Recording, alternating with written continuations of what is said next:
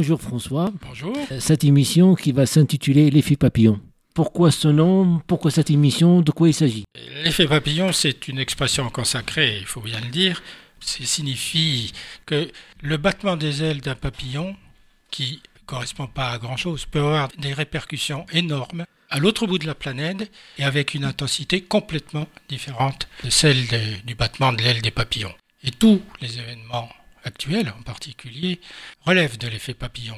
D'ailleurs, on pourrait plutôt dire en ce moment, vu le teneur des événements, pandémie, guerre en Ukraine, que ça serait plutôt l'effet ptérodactyle. Mmh. le papillon, c'est un être doux, ptérodactyle est un prédateur quelques informations qu'on va aborder qui reflètent un petit peu ce qui s'est passé la semaine dernière. Et puis justement, il y a des choses qui sont passées ce week-end. Ah oui, personne n'est censé ignorer qu'il s'est passé des choses ce week-end et dans un contexte euh, en effet bien particulier qui n'est pas courant dans les élections présidentielles ou dans d'autres élections. Je ne citerai que ce que je viens de dire. La pandémie ou les pandémies, le comportement de la Russie vis-à-vis -vis de l'Ukraine, Bien sûr, résultats des élections. Tout le monde les a vus, je présume. Donc, moi, je vous donne simplement les résultats bruts. Deuxième tour de l'élection présidentielle. D'abord, mmh. l'abstention a été élevée, 28,01%, alors que en 2017, elle était un peu plus basse, 26,31%. Mmh. 2% de plus. Alors 2%, ça semble rien, mais sur le nombre de voix, c'est extrêmement important. Quant aux résultats, bon, ben vous les connaissez. Le nouveau président de la République, 58,54%. Marine Le Pen, 41,46%. Alors que dans l'élection présidentielle, Emmanuel Macron avait fait 66,01, qui était un score euh, extrêmement important, et Marine Le Pen, 33,90. Il faut mmh. dire qu'il s'est passé des choses entre-temps. Cinq ans de gouvernement du pays par Emmanuel Macron, qui a été, quoi qu'on en dise, bien réélu, enfin de toute façon réélu, incontestablement réélu, il a quand même baissé sur son score de la première fois. Quant à mm. Marine Le Pen, bien entendu, elle de son côté, elle a quand même beaucoup progressé. Elle a progressé de 8-9%. Mm. Il a progressé parce qu'il y a de votes contestataires. Comme dans toute élection depuis très longtemps, les électeurs et les électrices ont plutôt tendance à voter contre quelqu'un que pour quelqu'un, mm-hmm. ce qui est problématique dans une démocratie, bien évidemment. Le score d'Emmanuel Macron, la baisse de son score, peut s'expliquer par un vote euh, contestataire qui se serait porté du coup sur Marine Le Pen, donc un vote contre. Mmh, mmh. On va s'arrêter plus tard euh, au courant de l'émission euh, sur, sur ce vote contestataire, parce qu'on va aborder aussi le département d'outre-mer. mais en tout cas, pour continuer, c'est-à-dire, il y a, c'est pas clair le paysage politique actuellement. Le paysage politique est d'autant moins clair qu'on se retrouve grosso modo avec quatre forces en présence. Une grosse force abstentionniste, la République en marche, Emmanuel Macron, Marine Le Pen, l'extrême droite euh, qui va pas celle-là jusqu'à l'extrême extrême droite, et puis de l'autre côté, le score euh, quand même extrêmement important qu'a fait Mélenchon avec LFI, qui c'est un, un, quand même un gros score, il ne faut pas négliger. Est-ce qu'on peut considérer que ce sont des nouvelles forces politiques? LFI existait déjà avec un bon score. Là, mhm. il a encore progressé parce qu'il a agrégé des voix protestataires qui se sont mis sur son nom. Alors après, on peut toujours parler du, mhm. contenu du programme de Mélenchon et on peut toujours euh, le contester ou approuver. Mhm. En attendant, il y a beaucoup de gens qui se sont portés sur Mélenchon et qui ont augmenté notoirement son score, qui fait que, quand on regarde les chiffres, il a failli quand même battre Marine Le Pen et se retrouver au deuxième tour, ce qu'il espérait bien faire. Mais aussi par rapport à ce paysage politique maintenant, est-ce qu'il y a l'utilité des partis, vu qu'il y a quelqu'un comme Zemmour qui a, dans la foulée, il a créé son, parti, euh, Macron, le travail de Macron, euh, enfin, il a eu la peau dire, de Parti socialiste. Maintenant, il, attaque les LR. Est-ce qu'il y a une utilité des partis euh, Les militants, euh, quel, est le, quel est le rapport maintenant de force? Est-ce que euh, les partis qu'on connaît avant, c'est plus d'actualité? Comment les choses progressent ou vont évoluer? Ah, Moi, je peux vous donner qu'une opinion personnelle. Je pense que l'utilité des partis et des militants des partis n'est plus approuvée, simplement parce que les partis et leurs militants structurent la vie politique dans le pays tous les partis connus et qui, se sont, qui ont présenté un candidat ou une candidate ont un parti, excepté la République en marche. Et Emmanuel Macron n'a jamais voulu que la République en marche se constitue comme un parti. La question c'est de savoir si ça va pouvoir continuer comme ça pour sa deuxième législature. Parce qu'après la deuxième législature, Emmanuel Macron ne peut plus se représenter. Donc il y aura une nouvelle échéance présidentielle vers laquelle il faudra aller et construire le fond et la forme pour une nouvelle ou un nouveau candidat. Mhm. Et à partir du moment où on constate le score de l'extrême droite, qu'on a décidé de faire baisser ce score en ayant des propositions de fond et de forme qui satisfassent une grande partie de la population française, il me semble extrêmement utile d'avoir un parti constitué avec une force militante constituée qui génère d'ailleurs des financements politiques, parce que mm. c'est ça qui finance la démocratie. Mais restons sur le, court terme, il y a les législatives, euh, c'est la première fois qu'on entend parler, euh, voter pour que je sois Premier ministre. Donc est-ce que c'est le quinquennat? Est-ce que cette... Euh, comment vous voyez les choses? D'abord, on ne peut pas élire Mélenchon Premier ministre, comme il le dit, parce qu'on n'élit pas le Premier ministre. C'est le président qui choisit le Premier ministre dans la majorité parlementaire. Et cette majorité parlementaire viendra des nouvelles législatives. C'est ça que dit mhm. Mélenchon. Mhm. Qu'est-ce que visent les principaux partis d'opposition Rassemblement national et les filles, c'est d'essayer d'avoir une majorité à l'Assemblée nationale pour contraindre le président à une cohabitation. Alors je rappelle quand même qu'il y a 577 députés à l'Assemblée nationale et qu'avoir une majorité à soi tout seul, c'est extrêmement difficile. D'autant plus que le score euh, au législatif du Rassemblement national n'a pas été extrêmement élevé, c'est le moins qu'on puisse dire. Ils visent cette cohabitation et ils en profitent pour dire, pour suggérer que l'élection d'Emmanuel Macron est illégitime, ce qui est tout à fait faux. L'illégitimité n'a rien à voir dans la République. C'est devenu compliqué euh, de se présenter parce qu'il faut euh, euh, être élu 12,5% des inscrits, soit, soit 25% pour être qualifié au deuxième tour, soit 25% des votants. Déjà, c'est une difficulté supplémentaire. C'est la Constitution. Elle a été écrite comme ça pour certaines raisons. Alors il y, en a qui nous disent qu'il euh, il faut supprimer la règle des 500 signatures. S'il n'y a pas les 500 signatures, on va avoir 25 000 candidats et candidates présentés pour nous parler d'eux. Tout ça, évidemment, ce seraient des modifications qui relèvent de notre Constitution et qui viseraient changer les règles de la Ve République pour passer à une Sixième République, mhm. avec un contenu Sixième République, on met ce qu'on veut dedans. Si moi je parle de la Sixième République, je peux très bien dire, moi je ne suis pas pour le quinquennat, je préfère le septennat. Moi je veux qu'on fasse un choix entre une élection au suffrage universel du président ou du Parlement, mais pas des deux. Vous voyez, les contenus d'une sixième république se portent sur euh, beaucoup de thématiques qui occupent la vie des Français, entre parenthèses, parce que c'est ça qui décide de notre avenir, enfin de notre vie, de la vie de nos enfants. Est-ce que aussi, ça, ça a posé problème lorsqu'on a, est-ce qu'ils ont, on a bien réfléchi de, de, de mettre euh, le mandat de 5 ans au lieu de 7 ans Est-ce que le fait de réduire ce mandat-là, ça fait nommer, comme dit Sarkozy, par exemple, il avait euh, un directeur de cabinet Avec le mandat à 5 ans, le présidentialisme, mais on peut très bien avoir du présidentialisme et un mandat à 7 ans. Ce qui veut dire que le, Premier ministre, finalement, ne compte pas. Ce n'est qu'un exécutant. Mais la règle de droit dit le président nomme le Premier ministre dans la majorité parlementaire et les ministres euh, sur proposition du Premier ministre, qui sera issu de la majorité parlementaire. Quand vous avez un Premier ministre qui est dans votre majorité présidentielle, il compte moins que quand c'est un ministre de cohabitation qui va pouvoir porter la voix de l'opposition vis-à-vis du président de la République. Et le gouvernement serait un gouvernement de cohabitation, Premier ministre en tête. Et puis on a évité pour deux ans maintenant, euh, si on a une cohabitation, ça sera pour cinq ans. Il y a de fortes chances.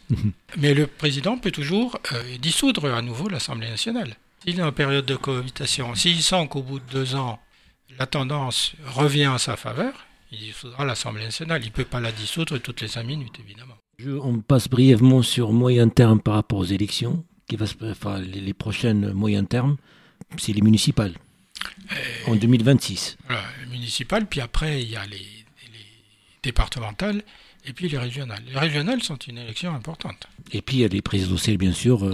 2027, euh, c'est un autre problématique. On a repoussé le problème qui s'est posé euh, entre deux candidats qui, sont au deuxième tour. Après, il faut éliminer maintenant, et on a abordé ce, problème, c'est-à-dire euh, on n'adhère pas à un projet, on élimine et puis on vote contre quelqu'un. Quel est votre regard sur cette situation-là?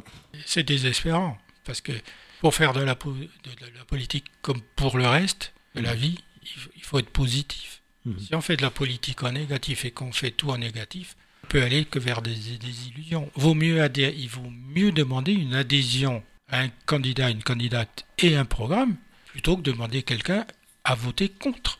Ça ne veut rien dire de voter D'où la nécessité de voir l'idée, c'était le seul candidat Mélenchon qui, qui proposait la sixième euh, République d'aller vers une assemblée constituante pour essayer d'aborder et discuter de, cette, de poser des problèmes en tout cas. Est-ce que on, s'oriente vers la sixième République? Comment, ça, comment vous voyez un petit peu cet avenir? Non mais le mot sixième République en soi ne veut rien dire. Il faut qu'il y ait un contenu dedans. Mhm. Il peut aussi y avoir de la proportionnelle dans une nouvelle proposition sur la sixième République. On peut changer complètement la vie politique en France. Et c'est pas prononcer le mot qui va résoudre le problème. Euh, on a peu parlé, les médias au niveau national, ils ont peu parlé euh, ce vote des dom des, euh, départements d'outre-mer. C'est un choc quelque part.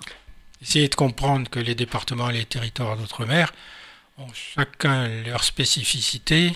Il y en a un qui me vient tout de suite à l'esprit, c'est que tous ces départements en territoire ont été extrêmement réfractaires lors de, l'épidémie. Vu de métropole, on a l'impression qu'ils se sont révoltés contre le fait de la vaccination, ce qui a peut-être joué aussi dans le, vote protestataire contre Emmanuel Macron. Après, il y a des traces dans certains départements, euh, euh commencer par la banane en Guadeloupe, je pense, qui, mmh. ça, ça a laissé des traces, hein, parce que c'est quand même un scandale on a couvert, les gouvernements ont couvert des choses qui n'auraient jamais dû être couvertes. Mhm. Après, il y a aussi sur certains territoires les problèmes euh, d'immigration clandestine parce que euh, leurs voisins d'autres petites îles euh, qui sont moins bien lotis que les îles de la République, eh ben, ce sont des immigrés clandestins qui, qui évidemment perturbent l'équilibre de ces sociétés-là qui sont des petites sociétés avec des, cultures très particulières. Moi, je le vois comme ça. Il y a certainement d'autres raisons, mais le, prix de la vie dans ces départements et territoires font partie du marché commun. Les taxes d'entrée qui s'appliquent sur le territoire européen ne s'appliquent pas nécessairement sur euh, ces départements et territoires-là. Il y a des taxes spécifiques. Mais la vie est chère, ne serait-ce que... Alors, indépendamment des taxes, il y a le transport. La République en marche, c'est pas un parti, c'est un rassemblement euh, d'individus qui ont choisi de se rassembler, un peu comme l'appartenance à la nation pour les citoyennes et les citoyens. Ils ont choisi de se rassembler sous une forme très informelle. Mhm. La forme formelle, c'est la République en marche à l'Assemblée nationale et au Sénat. Ça, c'est la forme formelle au travers des élus. Mais dans tout ce qui est la vie courante de la République en marche, il n'y a pas de militants il y a des responsables, des responsables locaux, régionaux, mais ce n'est pas la vie d'un parti constitué comme ils sont constitués habituellement. L'échange d'idées est souvent extrêmement fort. C'est ce qui permet de constituer des programmes. Il s'appuie sur, euh, sur, les, militants qui sont sur le terrain. Cherche des personnalités dont la République, les LR, les Républicains. Est-ce que aussi c'est une manière euh, qui ne sert pas à la politique quelque part? Parce que euh, lorsqu'on a des idées, on change de bord et on travaille avec euh, quand même la droite et la gauche, il y a quand même un... c'est toujours le problème de débaucher des personnalités moindres dans d'autres partis pour constituer sa propre force politique. Et à un moment, ça s'impose parce que vous sentez que tout seul, vous n'allez pas y arriver. Donc vous cherchez des appuis ailleurs. Alors en fonction de votre localisation politique dans l'échiquier politique, vous allez chercher plus ou moins à gauche ou plus ou moins à droite. La difficulté d'Emmanuel Macron, il me semble, c'est qu'il dit toujours qu'il veut marcher sur ses deux jambes, parce que si vous n'avez pas deux jambes pour marcher, ben vous tombez. Alors il a une jambe droite et une jambe gauche. on peut constater que, jusqu'à preuve du contraire, il a beaucoup usé et marché sur sa jambe droite.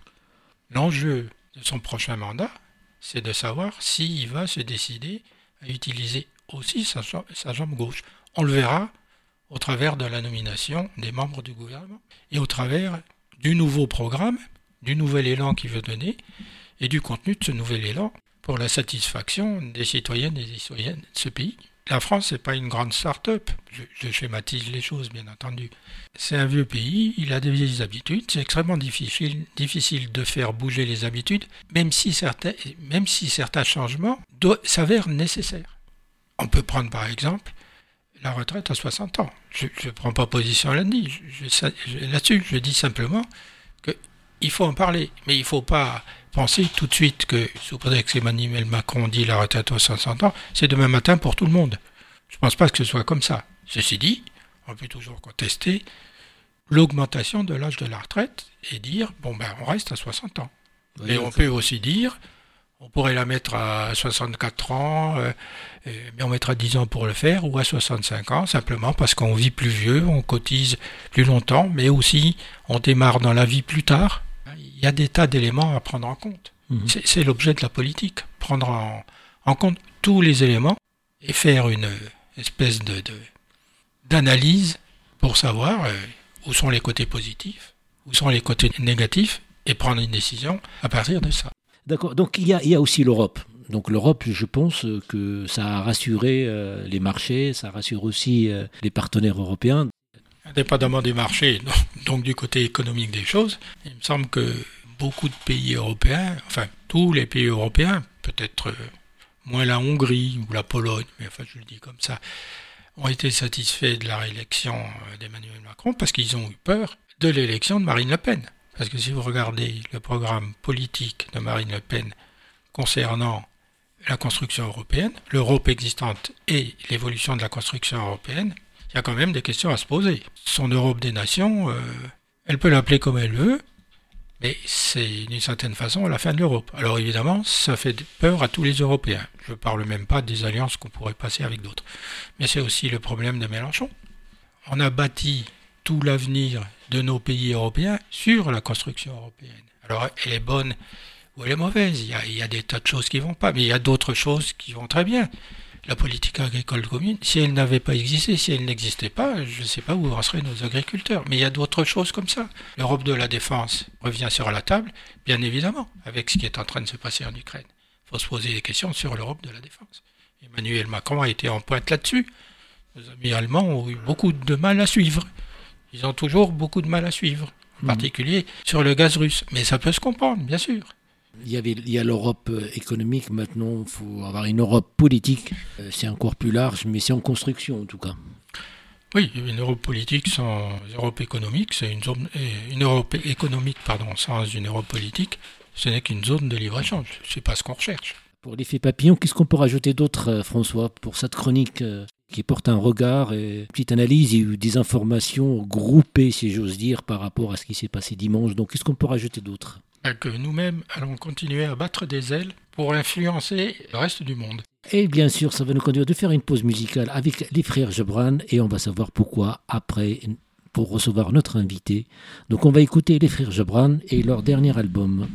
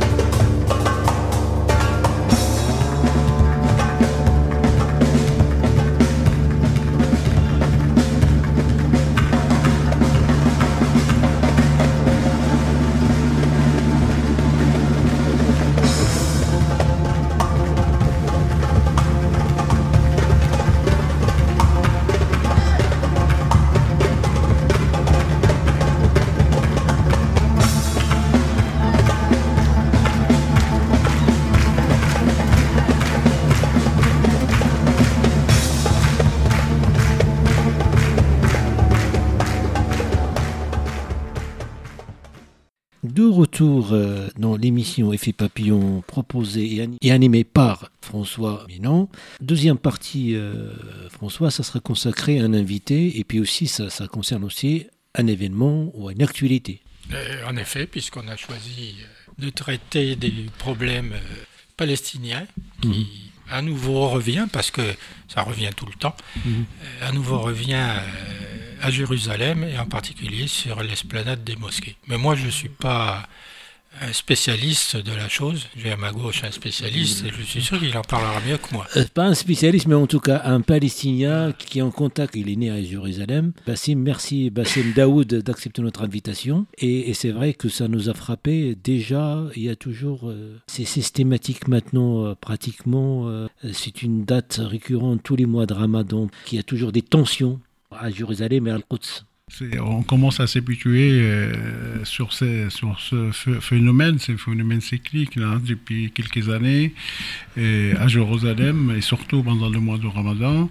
On a des affrontements avec l'armée israélienne où les, conditions d'accès à la vieille ville pendant ce mois ils sont très compliquées, très, très dures pour les Palestiniens. Et là, c'est les Palestiniens de Jérusalem. Mais je ne vous dis pas comment les Palestiniens qui habitent dans le territoire, dans ce qu'on appelle les Cisjordanie, que ce soit à Ramallah ou à Nablus ou à Hébron ou ailleurs, ils n'ont pas du tout le droit d'accéder pendant ce mois de Ramadan, d'y aller librement. Il y a quelques années, ils avaient instauré quand même instauré un système qui donne le droit aux habitants de Palestiniens de Cisjordanie d'y aller pendant le mois de Ramadan le vendredi pour faire la prière, à condition d'avoir 50 ans et plus, mais pas le plus jeune. Ils avaient accès pendant tout le mois de Ramadan d'y aller là-bas. Et là, on a vu euh, depuis maintenant trois ans des affrontements souvent à Jérusalem. L'année dernière, c'était lié, il ne faut pas oublier, euh, au quartier Sheikh Jarrah, qui se trouve à un kilomètre de la vieille ville. Et le quartier Sheikh Jarrah, c'était les colons qu'ils ont décidé. Ça, remonte aussi à une dizaine d'années, plus qu'une dizaine d'années, de prendre par la force des maisons des Palestiniens qui habitent dans le quartier et s'installer là-dedans avec la protection de, des militaires. Il a eu beaucoup d'affrontements, il y a eu beaucoup de, bah, beaucoup de problèmes euh, autour de ça, même euh, à Jérusalem l'année dernière. Je veux dire, souvent, là on dit le mois de Ramadan, pas, il y a un projet. Je pense qu'il y a un projet. Le projet, c'est l'occupation. C'est ça qu'on n'en parle jamais. On dit, bah voilà, des affrontements, des violences à Jérusalem, etc. Tout ça, comme les gens, ils attendent que ça, ils ont envie de faire que ça. Et oui, parce qu'il y le colon qui rentre sur l'esplanade de la mosquée. L'esplanade de la mosquée, il est énorme. Rentre sur Mais ils rentrent tous les jours. Depuis quelques années, ils rentrent. Ils ont le droit. Il y a des horaires qui sont fixés le matin, après la prière du matin pour les musulmans à la, mosquée d'Al-Aqsa. Après, c'est libre d'entrer pour toute personne étrangère. Même qui n'est pas musulman, il peut rentrer, mais encadré pour visiter, pour faire un petit tour à l'intérieur de l'esplanade. Et souvent, on voit, on voit des colons israéliens qui rentrent avec une protection militaire assez conséquente pour se promener, faire un grand tour sur l'esplanade et sortir. C'est pas de cette année ou de l'année dernière. En même temps qu'il y a le Ramadan, on a, on a fêté le Pâques chrétien cette année, on a fêté aussi le Pâques juif. Et les colons extrémistes qui sont autour de la vieille ville ils ont dans leur idée de rentrer et de s'installer sur l'esplanade de mosquée. C'est pas simplement faire un petit tour, mais là, cette fois-ci, de occuper la moitié de la mosquée à l'Aqsa. C'est pas la, la dôme qu'on voit, c'est la mosquée qui est plus loin, un peu en bas. Et là, on a vu des images des jeunes attachés euh, par les militaires à l'intérieur récemment. Et occuper la moitié, ou l'occuper complètement, et puis euh, mettre le gros caillou qui appelle ça, c'est le, caillou de, de, de, tremble de, des juifs là-bas euh, sur, l'esplanade. Ça, c'est souvent, il y a des provocations souvent. Mais là, cette année, on pensait quand même que les choses, c'était un peu plus dur que les années euh, précédentes. Donc c'est pour ça qu'il a que les gens ils allaient à la mosquée pour rester, pour résister, pour être à l'intérieur, pour protéger, pour éviter qu'il y ait des infiltrations de, des colons euh, israéliens. Mais c'est dommage qu'au niveau des médias ici, on ne parle pas qu'est-ce qui se passe? Parce que s'il a eu ces événements, c'est parce que aussi derrière, avant, il a eu des choses. On a vu qu'il a eu, euh, il a eu quelques attaques par des Palestiniens, des actes individuels sur euh, des villes israéliennes avant le mois de Ramadan, quelques semaines avant. Il a eu quelques morts, mais aussi il a eu beaucoup d'attaques de l'armée israélienne dans les territoires palestiniens, des assassinats des jeunes sur les checkpoints, des jeunes de 17, de 20 ans qui n'ont rien demandé à personne, qui ne font pas de la politique. Mais non, on n'a pas, pas entendu parler de tout ça. Je veux dire, c'est dire ça, c'est pour expliquer aux gens qu'est-ce qui se passe concrètement. Et qu'est-ce qu'on cherche? Ce qu'on cherche, c'est la fin de l'occupation, qu'il y a un paix juste et durable entre les deux, que les deux parties se mettent autour de la table. Après, quand on regarde, tout le monde attendait, ils avaient peur au niveau de Gaza, en disant c'est comme l'année dernière, on va, ils vont bombarder Gaza. Et l'année dernière, il y a eu deux semaines vraiment très très dures sur Gaza, des centaines de, morts quand même, et une destruction massive encore des infrastructures et des quartiers entiers sur Gaza. Donc là, cette année, il n'a pas eu, parce qu'on sait très bien qu'Israël négocie aussi avec le Hamas. Israël, avec, avec, la, avec euh, la participation de l'Égypte, il négocie tous les jours avec le Hamas pour qu'il y ait une trêve durable. C'est d'ailleurs, c'est pour ça, il a eu deux, trois missiles qui étaient envoyés récemment sur Israël. Israël, ils ont riposté, ils ont bombardé massivement, que c'est pas la même force non plus sur Gaza, mais il n'a pas eu ce qu'on a eu l'année dernière. C'est qu'on espère qu'on puisse un jour trouver le juste milieu de vivre bien ensemble et sortir de toute cette escalade un peu mais revenons d'abord sur l'esplanade des mosquées, parce qu'il y a euh, les, Israéliens et surtout les Juifs orthodoxes, ils réclament que la mosquée était construite sur un, le temple d'Israël. De, mm. Ça va amener quelque part à la destruction de la mosquée, éventuellement, parce que tout ça, ça tient... Après, après, après tout ça, de toute façon, il y a deux villes. On se souvient la négociation de, comment, de Yasser Arafat et Barak. La négociation, c'était sur Jérusalem, des propositions qu'ils ont eues, une souveraineté palestinienne sur la ville de Jérusalem et une souveraineté israélienne sous la ville de Jérusalem. Euh, sur l'esplanade, il tient à quelques morceaux de bois qui exagèrent peut-être, mais ça, il tient pas à grand-chose.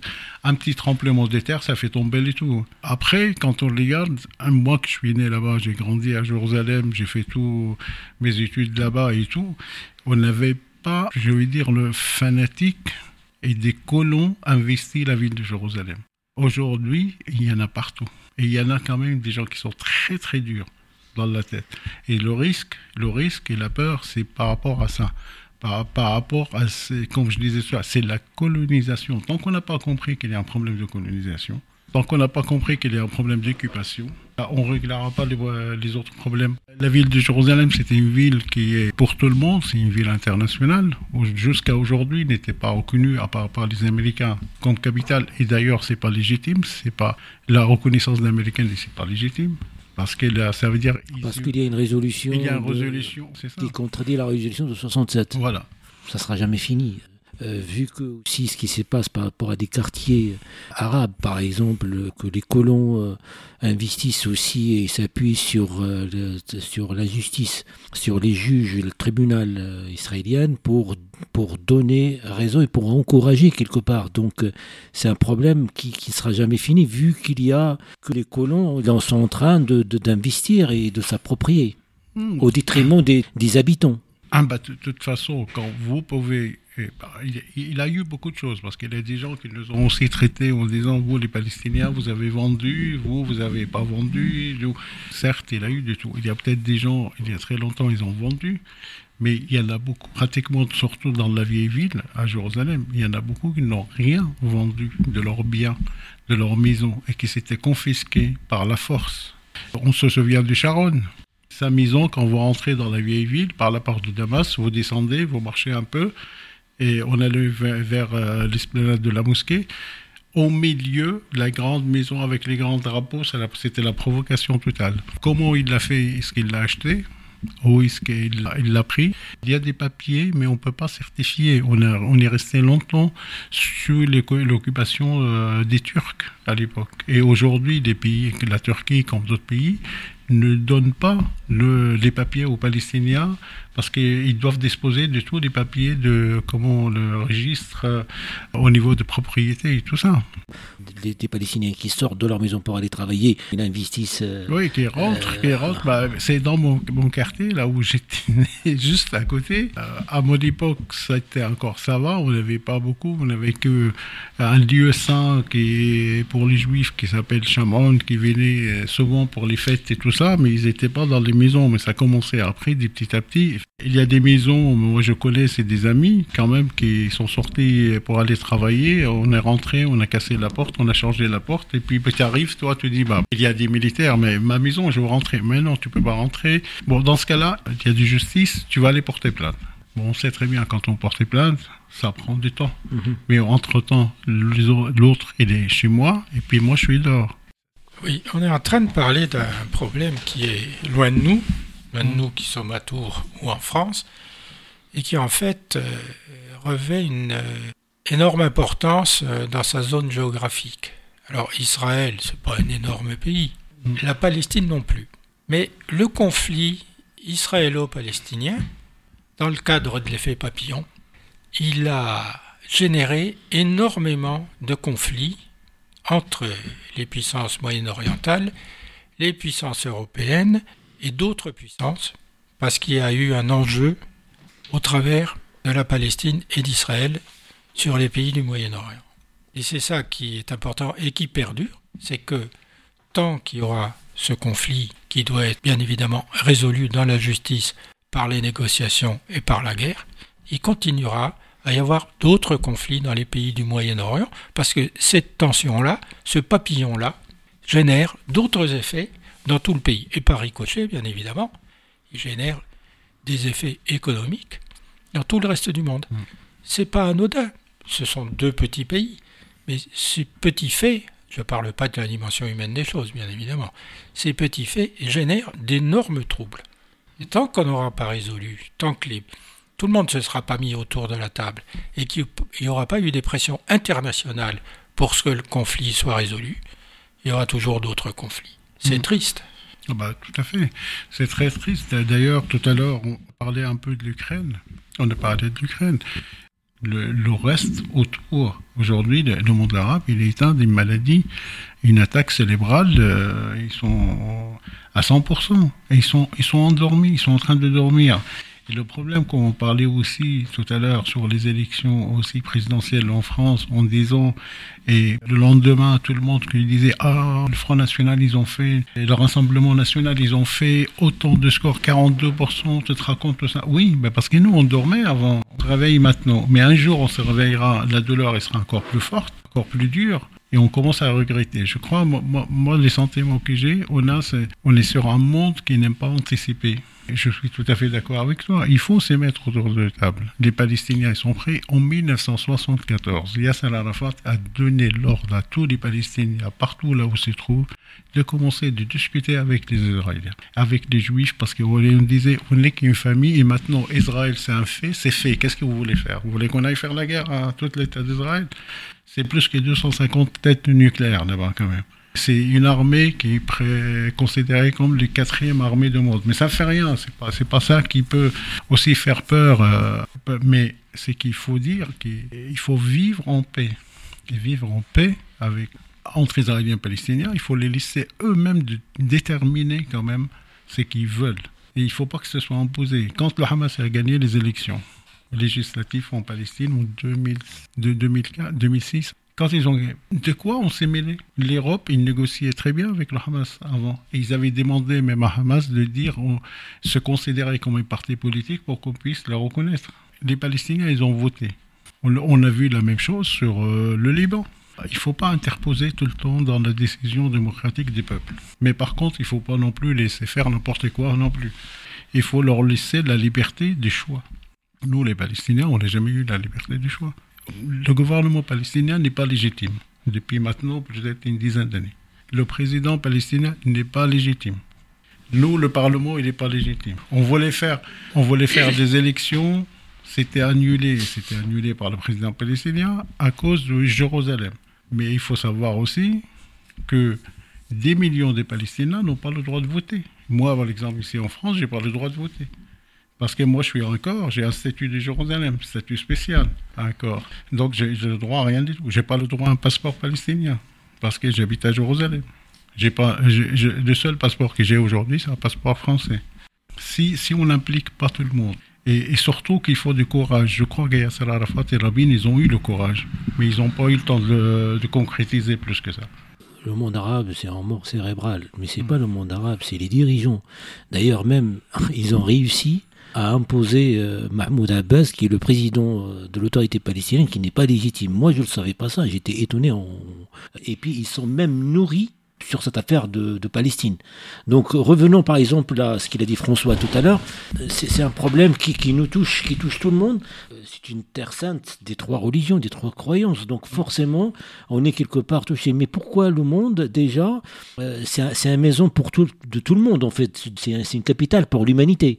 Mais qu'est-ce qui l'empêche, par exemple, d'avoir un consensus, d'instaurer la paix? Et la paix, on sait que par les négociations, par que les États forts, les États-Unis ou l'Europe imposent qu'ils s'assoient autour de la table pour négocier. Euh, qu'est-ce qu'il faut faire D'abord, tu as tout à fait raison. Hein. Jérusalem, c'est la ville sainte de trois religions monothéistes qui y accordent une importance euh, primordiale, puisque on retrouve Jérusalem dans tous les livres saints. Donc ces trois religions peut-être pour euh, commencer à résoudre le problème, devrait essayer de s'entendre entre elles, ce qui n'est pas évident, contrairement à ce qu'on pense.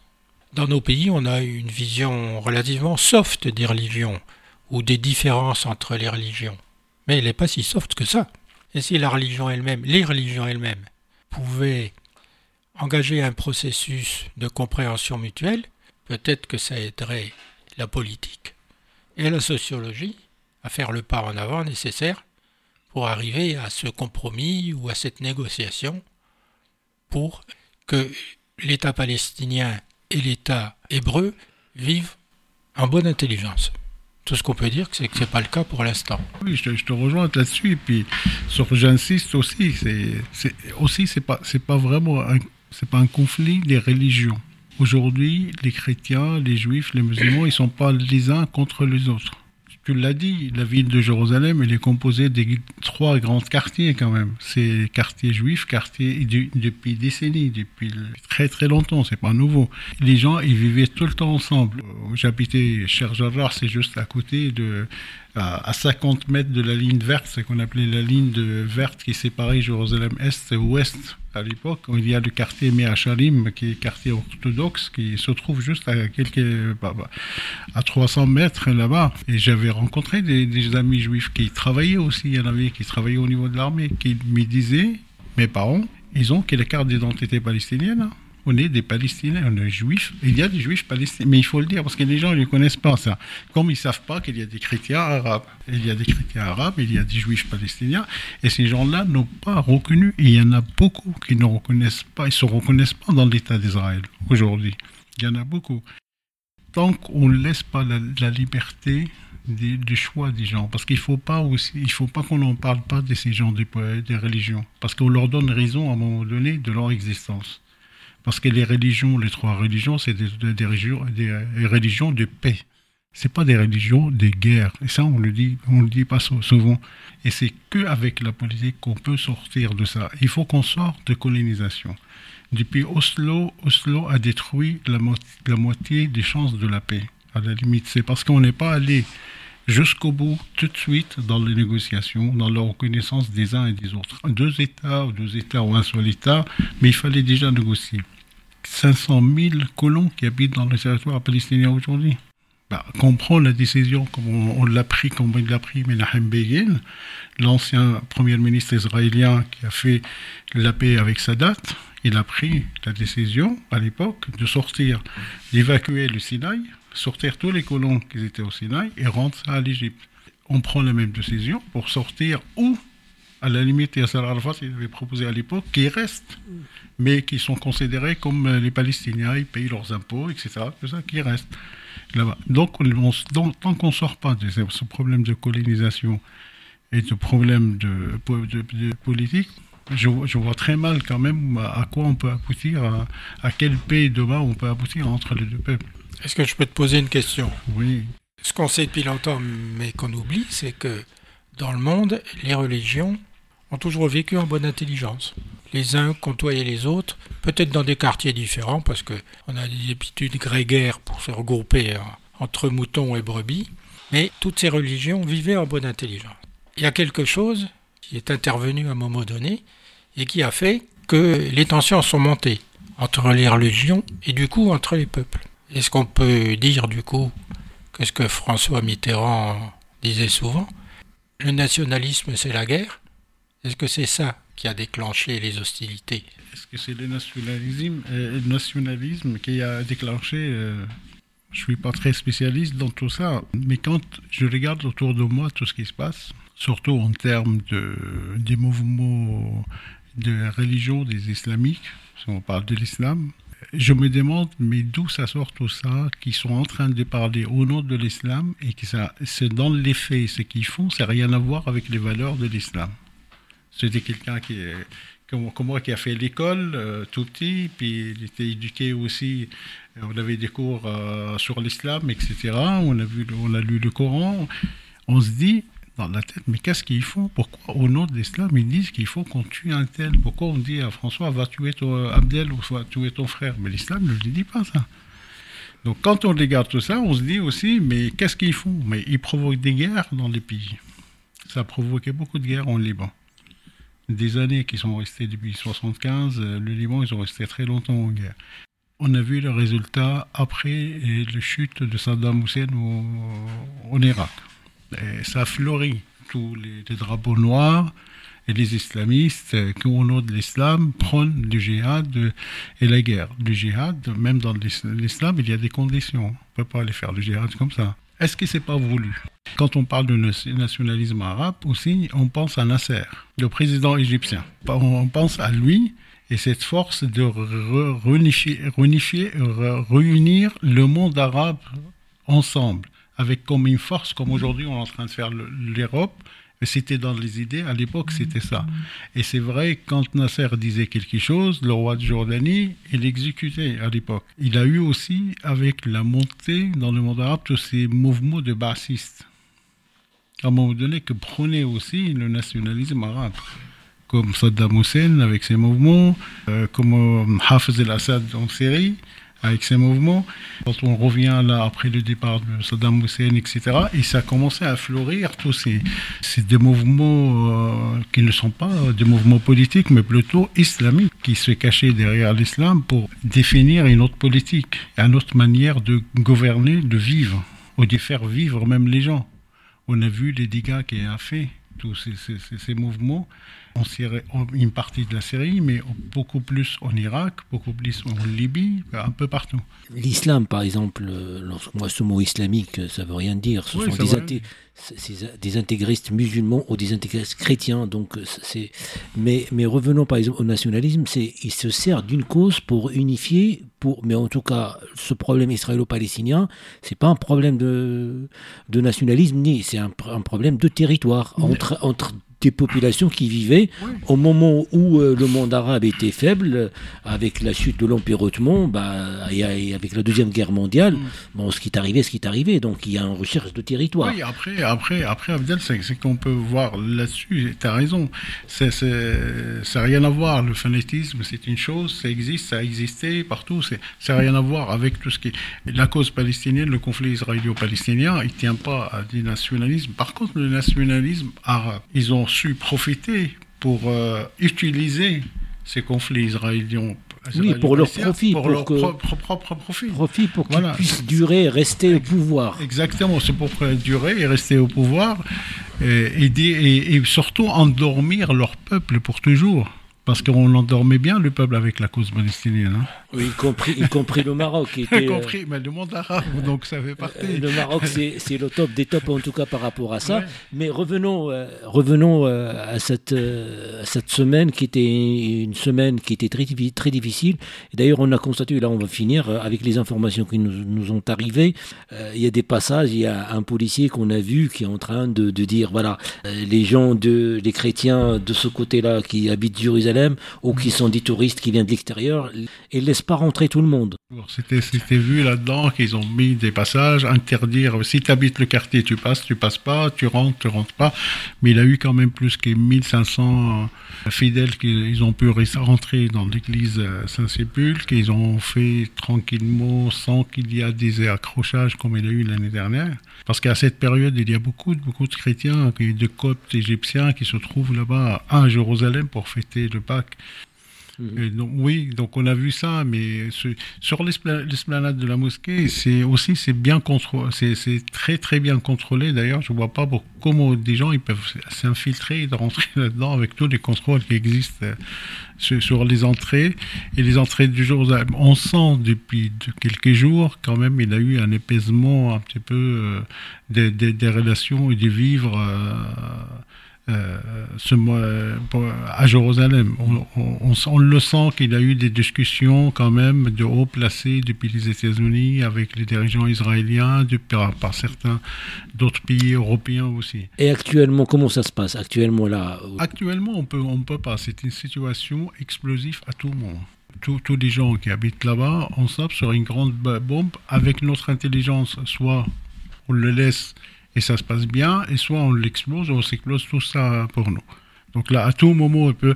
Bon, de, de, après-demain, ce sera les derniers vendredis, on appelle ça le vendredi triste de Ramadan. Parce que c'est le dernier vendredi de Ramadan. La semaine dernière, il y a eu plus de 150 000 personnes qui sont allées sur l'esplanade de la mosquée. Ils ont pu rentrer par rapport à la semaine d'avant, qu'il a eu beaucoup, beaucoup de problèmes. Et il a eu que 20 000 donc là, on a laissé rentrer 150 000, donc on les attend à plus que 300, 500 000 après-demain. Donc tant que ça se passe dans de, bons, dans de bonnes conditions, c'est très bien. Et j'espère que ça se passera aussi très bien.